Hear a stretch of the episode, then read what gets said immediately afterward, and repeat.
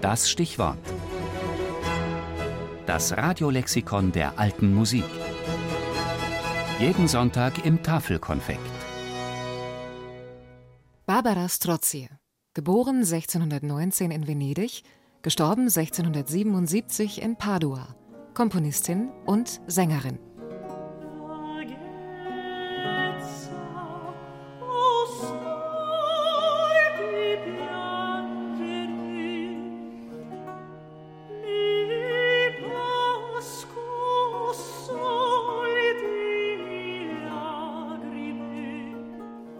Unter den wenigen Komponistinnen der Barockzeit nimmt die Venezianerin Barbara Strozzi eine Sonderstellung ein.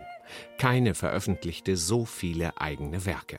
Bereits als 25-Jährige legte Barbara Strozzi ihr erstes Madrigalbuch im Druck vor. In den folgenden 20 Jahren ging es Schlag auf Schlag. Insgesamt publizierte sie acht Sammlungen mit über 125 Einzelstücken. Allerdings fast ausschließlich vokale Kammermusik, also Arien, Kantaten und Madrigale in sparsamer Besetzung. Denn da Barbara Strozzi niemals einen Posten als Opernsängerin, Orchestermitglied oder gar Hofkomponistin ergatterte, komponierte sie fast ausschließlich für den eigenen Bedarf.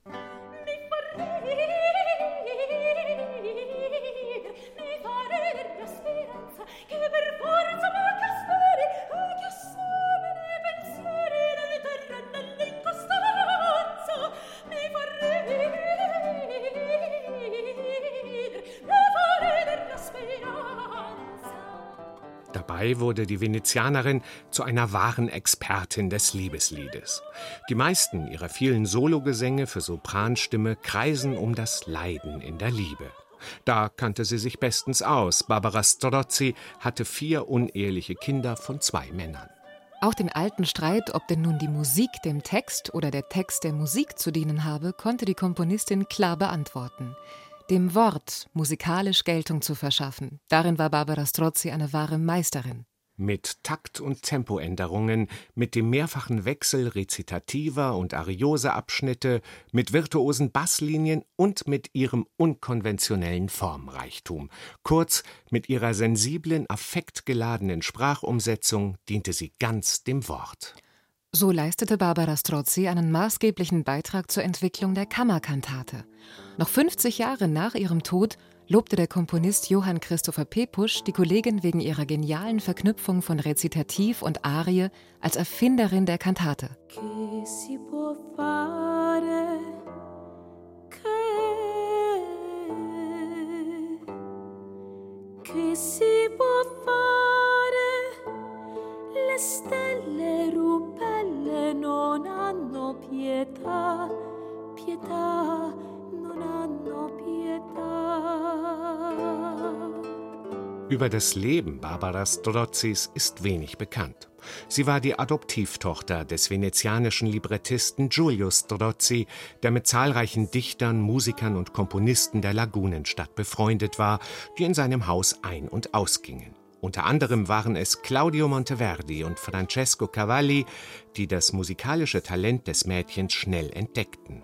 So erhielt sie eine gründliche Ausbildung und sang schon als 15-Jährige auf den Soireen ihres Vaters. Der gründete sogar eine eigene Akademie für seine Adoptivtochter, die Accademia degli Unisoni, in der Barbara Strozzi regelmäßig mit den Männern disputierte und eigene Kompositionen präsentierte. Sie sang die von ihr vertonten Texte der Akademiemitglieder und begleitete sich selbst dabei auf der Gambe oder dem Cembalo. Ihre Konzertbühne war das Wohnzimmer eines venezianischen Palazzo. Sämtliche ihrer gedruckten Kompositionen widmete sie hohen Adligen in der Hoffnung, eine Stelle an einem Hof zu erhalten, doch alle Versuche scheiterten.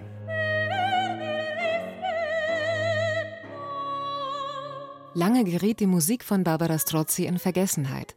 Aber seit 30 Jahren erlebt sie eine Renaissance. Ihre Kompositionen sind editorisch erschlossen.